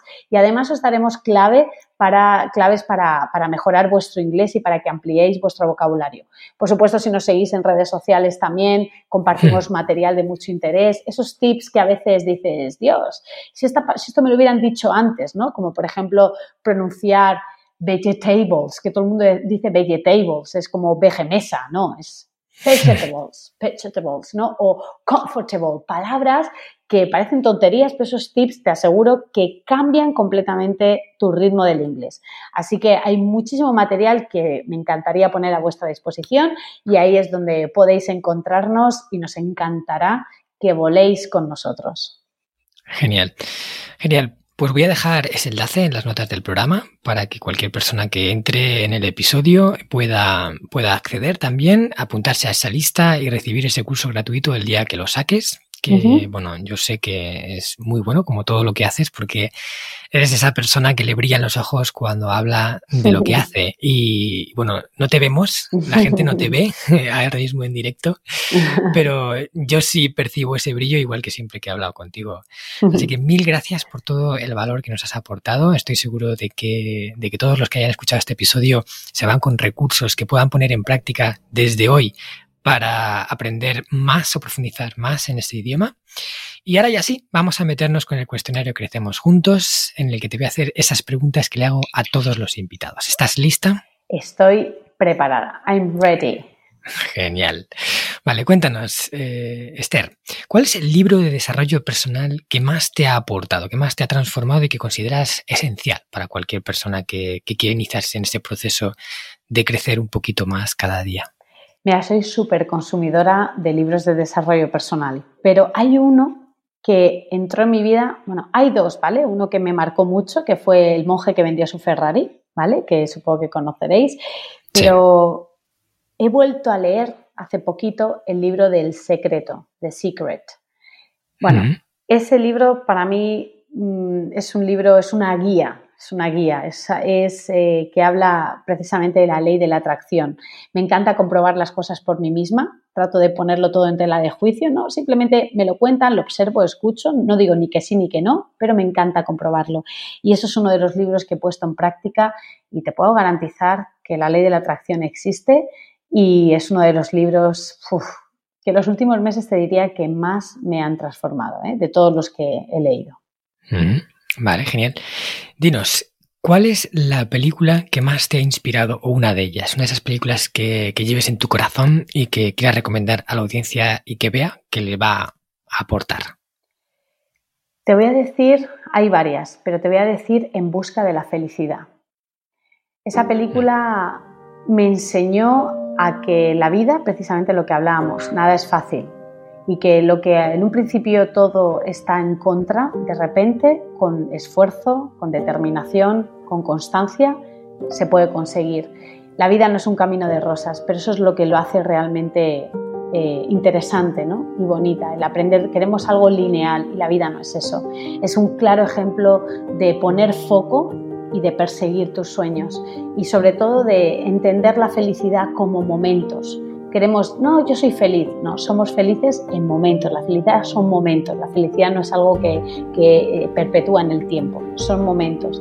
Eso, ese mensaje a mí me caló mucho y de hecho ha sido mi referente, que a pesar de esos esfuerzos, detrás de una crisis, toda, todo día de, lluvia tiene su arco iris. Es un claro ejemplo. Sí, esa película tiene un mensaje muy potente y, y además eh, el actor principal, eh, Will Smith, hace un papelón, es una pasada, totalmente recomendable, como todas las que ha hecho. A mí una también que me encanta de él es la de mm, Seven Pounds, Siete Almas, que es, esa película te remueve, es una, para mí una obra de arte. Así que ya tenéis ahí dos peliculones que si no habéis visto, reservar un momento especial, eh, silencio, sin ruido, para poder dedicaros íntegramente a esa película y absorber un mensaje muy potente, tanto una como en la otra. Y conectar. Y luego cuando la hayan visto en español, que la vean en inglés. ah, claro, por supuesto.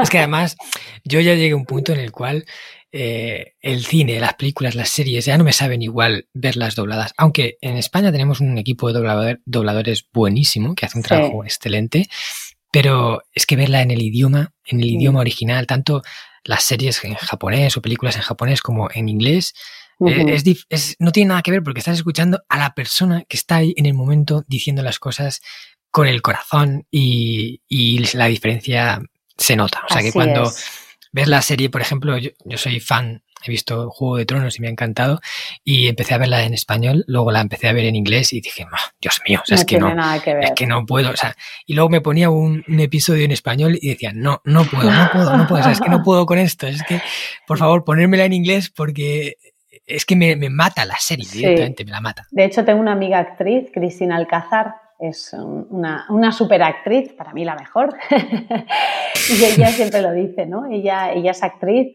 y ella ve las películas en, en, versión original, porque dice, ahí es donde realmente se ve a la actriz, al actor y a la actriz. Ahí es donde se ve realmente. Claro, se ve ahí. Mm, totalmente. Venga, otro tip ahí que hemos metido eh, en el final. vale, vamos con el siguiente. ¿Cuál es el hábito que practicas de forma frecuente, además tú que eres amante de los hábitos, y que más beneficios crees que te proporciona? Un hábito fundamental en la vida de cualquiera. Pues mira, mi hábito fundamental que me encanta practicar es el cambiar de hábitos cada seis meses, precisamente. Ostras, mira, ese es nuevo, no lo había escuchado nunca. Ese es mi mejor hábito. Yo cada seis meses hago repaso de mis hábitos y veo qué es lo que, qué hábitos me siguen acercando a mis objetivos y cuáles ya se han convertido en hábitos de desgaste, ¿vale? O sea que soy, como decía, soy amante, mi, mi zona de confort es estar siempre fuera de la zona de confort, es obligarme a hacer constantemente cosas nuevas y, y a, crear nuevos procesos. Entonces, mi hábito es revisar mis hábitos cada seis meses y cambiarlos por los que me sigan acercando a esa meta y liberar los que ya no me acercan, que se han convertido, de alguna forma se han enquistado y ya se han convertido en algo tan cotidiano que no me llevan a ningún sitio. Así que cada seis meses trato de incorporar cosas que no hacía y sobre todo que no me gustan. que, pero obviamente no voy a hacer algo que no me guste si no me lleva a ningún sitio. Hablo de hacer cosas que a, que a pesar de que no me guste hacer, son necesarias para conseguir lo que quiero. Ese es mi hábito, renovar mis hábitos cada seis meses. Oye, es muy bueno, ¿eh? porque vas a la, a la raíz, o sea, no, no te centras en los hábitos que haces, sino en asegurarte que haces buenos hábitos, con lo cual quizás el hábito más importante es ese. Mira, no lo había escuchado nunca de ningún invitado, pero tomo nota, tomo nota. Vale. Seguimos con el cuestionario. ¿Cuál es el aforismo o esa frase ya construida, esa que dijo alguien en un momento de la historia, eh, que a ti te acompaña y que crees que continúa enseñanza súper valiosa que, quieres compartir con la audiencia? La tengo súper identificada y esta, este aforismo es de, Carlos Delgado. Me acuerdo cuando se la escuché que dijo, de hecho además nos la regaló por escrito, la vida que deseas está detrás de las decisiones que no tomas. Muy potente. La vida que deseas está detrás de las decisiones que no tomas. Siempre nos pasamos la vida envidiando a los demás. Es que yo si fuera no sé qué. No, no, no. La vida que tú quieres está detrás de las decisiones que no estás tomando hoy. Yo quiero aprender inglés. Vale, pues toma hoy la decisión de aprender inglés y ser riguroso y ser respetuoso con tus hábitos, porque ahí detrás está la vida que deseas. Qué bueno. Eh, Carlos Delgado es el fundador de Level Up, ¿no? Si no me equivoco.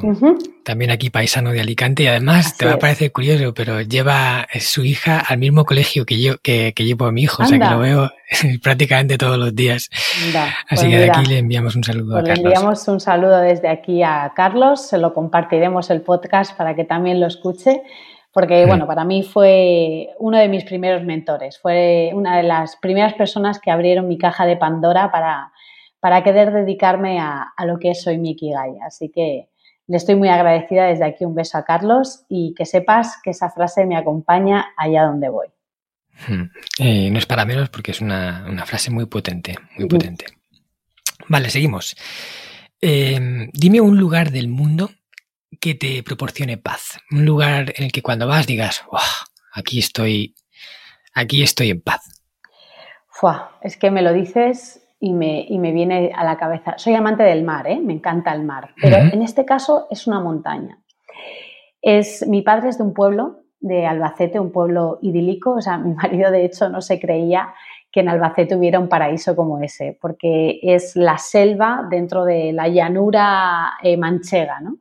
Se llama Lietor, está en Albacete. Lietor muy cerquita de allí, en la Sierra del Segura, pasa el río Mundo por ahí, tenemos una casa, mis padres tienen una casa allí, por la, debajo de mi casa pasa un riachuelo y aparte del río Mundo pasa por ahí, por el, por el pueblo. Y yo me voy, me encanta meditar y ese es mi, mi contacto con, con, la tierra, con, con, la naturaleza. Ahí es donde recargo pilas. De hecho, estoy deseando, hoy ya por fin se han abierto las fronteras y lo primero que voy a hacer es irme a mi paraíso, que es ese, que es Lietor, donde yo conecto en el río, tengo, encuentro la paz, disfruto con mi familia y de hecho cuando vivo en esa vorágine escapo ahí, mentalmente escapo ahí, mi mente se, se va ahí. Ese es mi paraíso. Y os invito a que lo visitéis porque es un pueblo, wow, maravilloso, maravilloso. De hecho, fue declarado el pueblo más bonito de Castilla-La Mancha. No recuerdo en qué año, pero de verdad que, que se lo merece porque es un entorno maravilloso. Qué bueno, porque además aquí seguimos con las coincidencias. Yo cuando, cuando éramos pequeños, mi padre y mi madre siempre nos llevaban a mí y a mis hermanos de vacaciones en verano a la zona de Riupar, a, toda la zona pues de Río Mundo, a, toda esa zona y tengo ahí grandísimos recuerdos. La verdad que es, un sitio precioso de naturaleza. Eh, el Río Mundo es Pues es muy similar ¿eh? a es muy mm. similar, es muy similar. Está cerca además, o sea, mm. es muy, muy similar. Y, y bueno, a mí es el pueblo que me conecta, es el entorno que Uf, de hecho, esa casa que tenemos nosotros, que además somos unos privilegiados porque pasa una fuente del río por debajo de casa y. Joder, qué bien. Es muy bonito, Qué guay, me encanta. Vale. te, pues invitaré, te invitaré a que Sí, por favor, ya me, ya me han picado las ganas.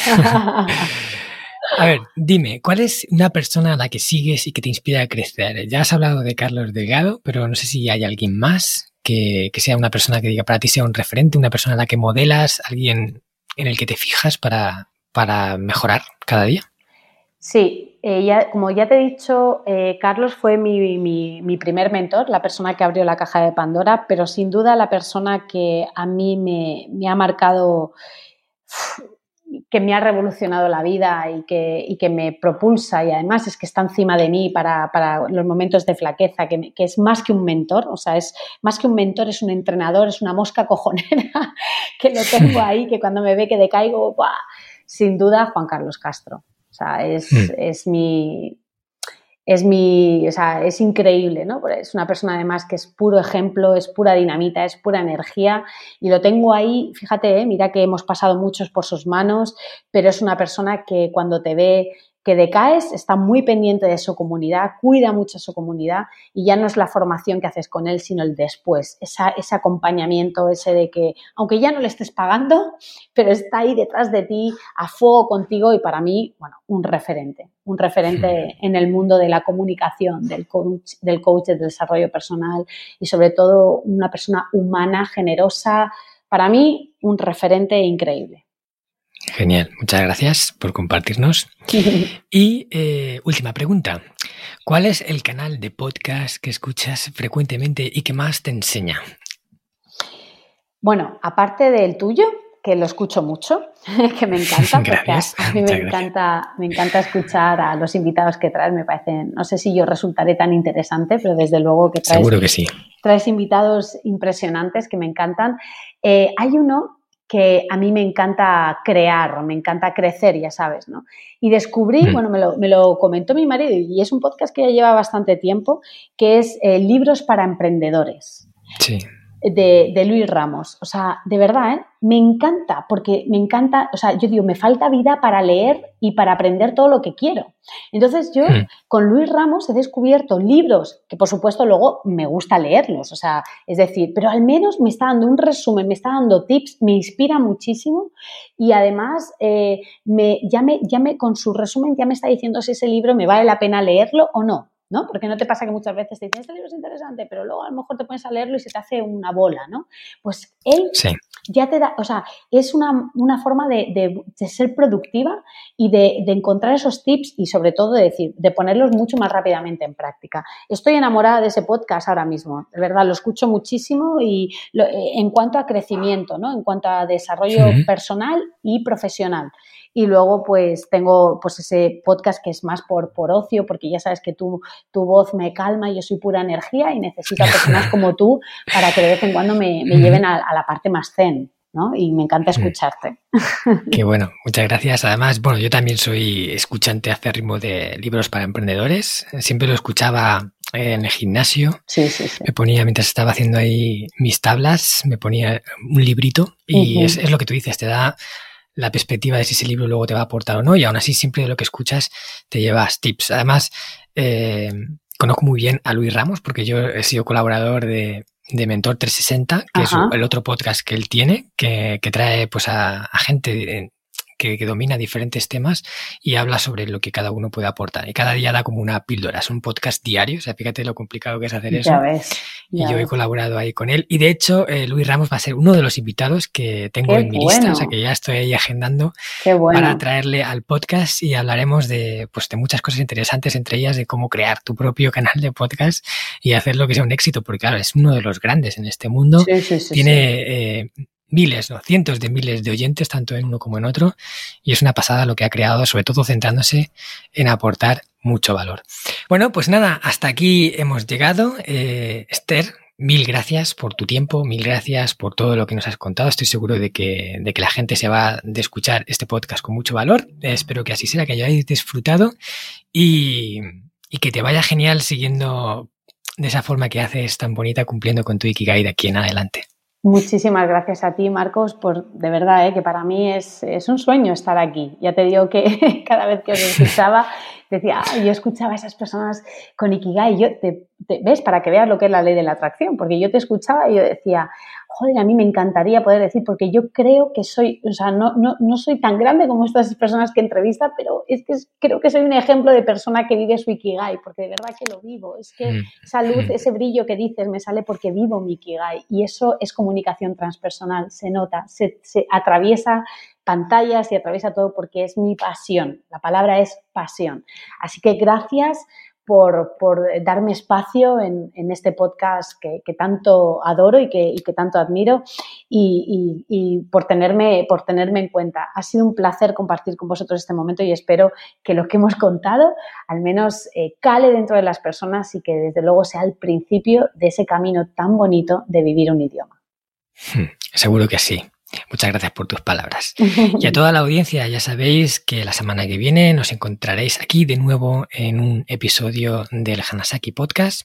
Y por último, solo deciros que, bueno, como mencioné en el episodio pasado, ahora mismo estoy montando el siguiente grupo de reinvención Hanajin, en el cual quiero ayudar a un grupo reducido de personas a integrar las enseñanzas del sistema Hanasaki en su vida y que alcancen ese lifestyle que les permita tener una vida pues más larga, eh, con propósito, saludable y en equilibrio y con, paz interior, ¿no? Que, es, que eso es un poco lo que yo creo que, que, todos buscamos y que a veces nos cuesta tanto encontrar. Así que si quieres saber un poquito más sobre esto, eh, cómo funciona y de qué va el programa, te invito a que me escribas un email a hola de H-O-L-A, hola arroba marcoscartagena.com. Vale, hasta la semana que viene. ¿Qué tal? ¿Te ha gustado el contenido de hoy? Si es así, te estaría súper agradecido si pudieras ponerme una reseña positiva en Apple Podcasts, Evox o la plataforma que utilices de forma habitual. Esto me va a ayudar a hacer llegar a más personas un contenido que realmente creo que es valioso. También te recuerdo que todos los oyentes del podcast tenéis la posibilidad de descargar de forma gratuita el primer capítulo del libro, del cual soy autor, El Sistema Hanasaki, los nueve pilares de Japón para una vida centenaria con sentido, y además un pequeño ebook complementario que he escrito y titulado Los 27 superalimentos de la dieta japonesa, donde hablo de aquellos alimentos que según se cree ayuda a los japoneses más longevos a vivir hasta los 100 años. Puedes descargar estos dos obsequios en marcoscartagena.com barra regalo. Nos vemos en el próximo podcast y como dirían en japonés, mata kondo, soremade o genki.